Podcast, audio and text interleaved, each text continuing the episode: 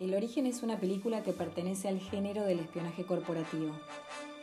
Hay un grupo de personas lideradas por Cobb, que es Leonardo DiCaprio, que están especializadas en el arte de la extracción o en el robo de secretos valiosos que se extraen del subconsciente de las personas durante el estado de sueño, mientras duermen.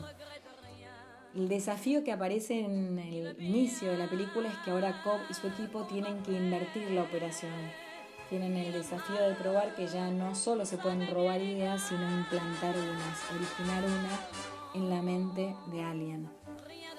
Sin embargo, el verdadero tema que aparece en esta película es mucho más filosófico.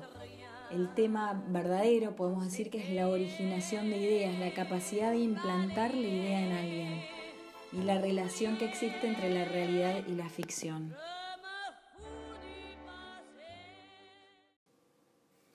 Nunca sabemos en qué nivel estamos, en realidad o ficción, ¿no? nunca estamos demasiado convencidos del plano en el que nos movemos dentro de la película. ¿Y qué estrategias tienen este equipo para poder preservar esa cordura y saber que están en la vigilia y no en el nivel del sueño?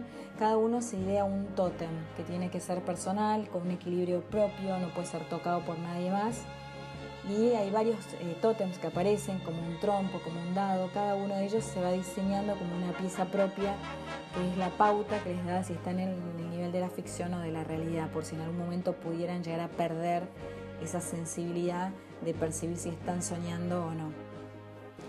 Ese es uno de los leitmotivs que aparece dentro de la película, pero hay otros, la canción de Piaf, eh, que sincroniza también las salidas de cada uno de los niveles de sueño, es otro de los leitmotiv fuertes que aparecen, pero también hay otros objetos muy significativos que también podemos considerar el leitmotiv, que son la caja fuerte, las bóvedas, la fortaleza, la cárcel, el ascensor que desciende a las profundidades del subconsciente, la orilla. Hay un montón de elementos muy simbólicos, podríamos decir que son casi artefactos, que tienen que ver con este tema recurrente que aparece muchas veces a lo largo de todo el relato. Esa caja fuerte donde Mal deposita ese trompo que después no le permite distinguir ya más si está en el nivel del sueño o no. Esa bóveda como ese también reflejo del subconsciente, la fortaleza en esa montaña nevada, ¿no? la cárcel, son todos elementos que refuerzan esta idea de esos lugares más profundos incluso en el descenso del ascensor, ¿no? son lugares muy profundos del subconsciente. Otro tema que aparece con mucha fuerza es el gran tema, podemos decir en algún sentido, que es el tema de los sueños. ¿Y qué pasa en los sueños? En los sueños nos bajan las defensas, en los sueños creamos y percibimos al mismo tiempo. Nunca sabemos cuándo empezó ni estamos muy eh, seguros del nivel en realidad en el que estamos el soñador es el que diseña, ¿no? Y la mente del sujeto es quien puebla ese sueño. Y otro de los elementos que aparece en la película ya sobre estos sueños es que el consejo que le da Cobb Ariane cuando le dice que ella no use nunca un recuerdo para construir el sueño, porque eso es lo que le va a después impedir distinguir si está en la vigilia o en el sueño. Porque después ya no distinguir si es realidad o sueño, le dice Cobb. El tiempo del sueño, ¿qué pasa también con los tiempos? Bueno, el tiempo se acelera, sabemos que una semana en el primer nivel equivale a seis meses en el segundo y a diez años en el tercero y así, ¿no? El, sueño hace que el tiempo cronológico se acelere.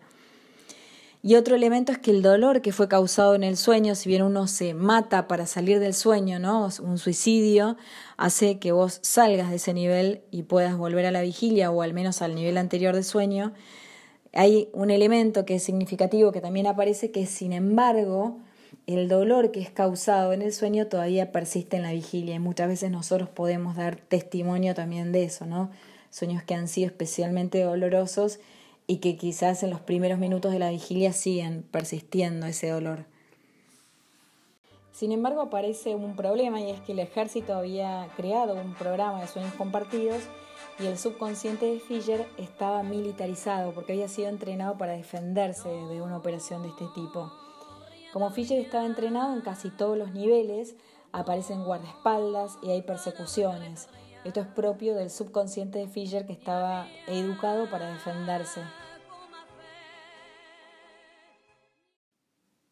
Y uno de los temas más interesantes que aparece, a mi criterio el más valioso, más poderoso de esta película, es el poder de las ideas. Hay un diálogo entre Cobb y Saito donde Cobb le pregunta cuál es el virus más resistente. Y la respuesta es la idea. Una idea es resistente, es altamente contagiosa y una vez que se incorpora, una vez que se ha apoderado del cerebro, es casi como imposible erradicarla. Cobb tenía muy claro que esto era así porque él mismo había logrado inseminar de algún modo o insertar, originar una idea en la mente de su mujer. Una idea puede cambiarlo todo. ¿Y cómo tenía que ser esa idea? ¿Qué características debía tener esa idea para que pueda penetrar realmente en el otro? Bueno, dan algunas características muy interesantes. Una es que debería estar anclada en lo más profundo del subconsciente. Una segunda característica es que esa idea tenía que ser muy simple, tenía que ser una idea sencilla. Empiezan a preguntarse, bueno, ¿cómo van a hacer con Fisher? Y se les ocurre, bueno, empecemos por lo más básico, ¿no? La relación con su padre. Y ya empiezan a partir de algo muy simple pero a la vez profundo, que es el vínculo con ese padre. En tercer lugar, otra de las características de esta idea es que al subconsciente empiezan a analizar en el momento de pensar cómo va a ser esa originación de ideas, al subconsciente lo domina la emoción. Y otra, otro rasgo que aparece es que las emociones positivas son mucho más pregnantes, tienen mucho más poder que las emociones negativas. Entonces ahí teníamos una tercera característica de cómo debía ser esta idea, anclada en lo más profundo del subconsciente, sencilla y que conlleve una emoción positiva. También había una cuarta característica y que es que él mismo, Fischer mismo, tenía que darse la idea a sí mismo, que de ese modo solo iba a funcionar la originación de ideas. Como de alguna manera él tenía que sentir o experimentar que a la idea se le había ocurrido solo a él. El tema que aparece es la culpa. Cobb sabía que era capaz de originar ideas en la mente de alguien en el nivel del subconsciente porque ya lo había hecho con su esposa. Ellos habían estado durante décadas en el limbo y cuando volvimos, dice Cobb, éramos viejos en cuerpos jóvenes. El problema era que Mal había dejado en ese limbo, dentro de la caja fuerte de esa casa de su infancia, su tótem, ¿no? su trompo girando.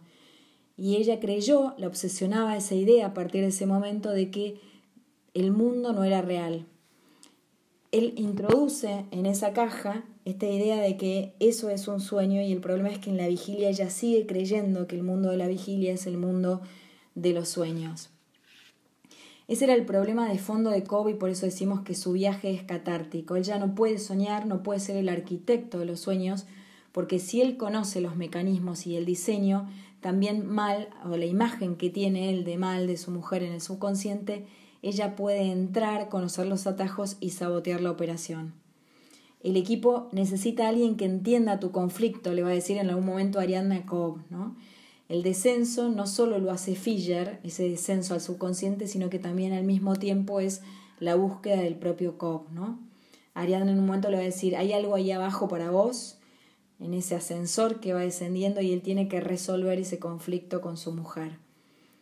El ascensor y el subsuelo son claramente metáforas de las profundidades del subconsciente.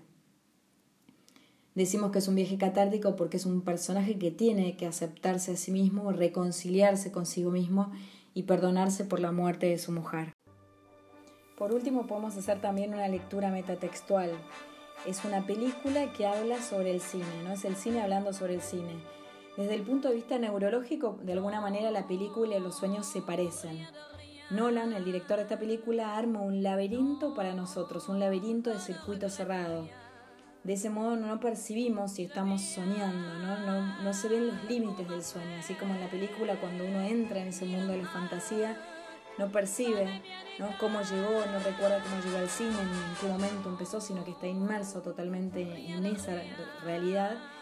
Podemos decir que Nolan lo que está diciéndonos de alguna manera es que el cine es un sueño compartido y que los sueños son una metáfora de la película. No es que la película nos hable de los sueños, sino que los sueños nos están hablando de la película.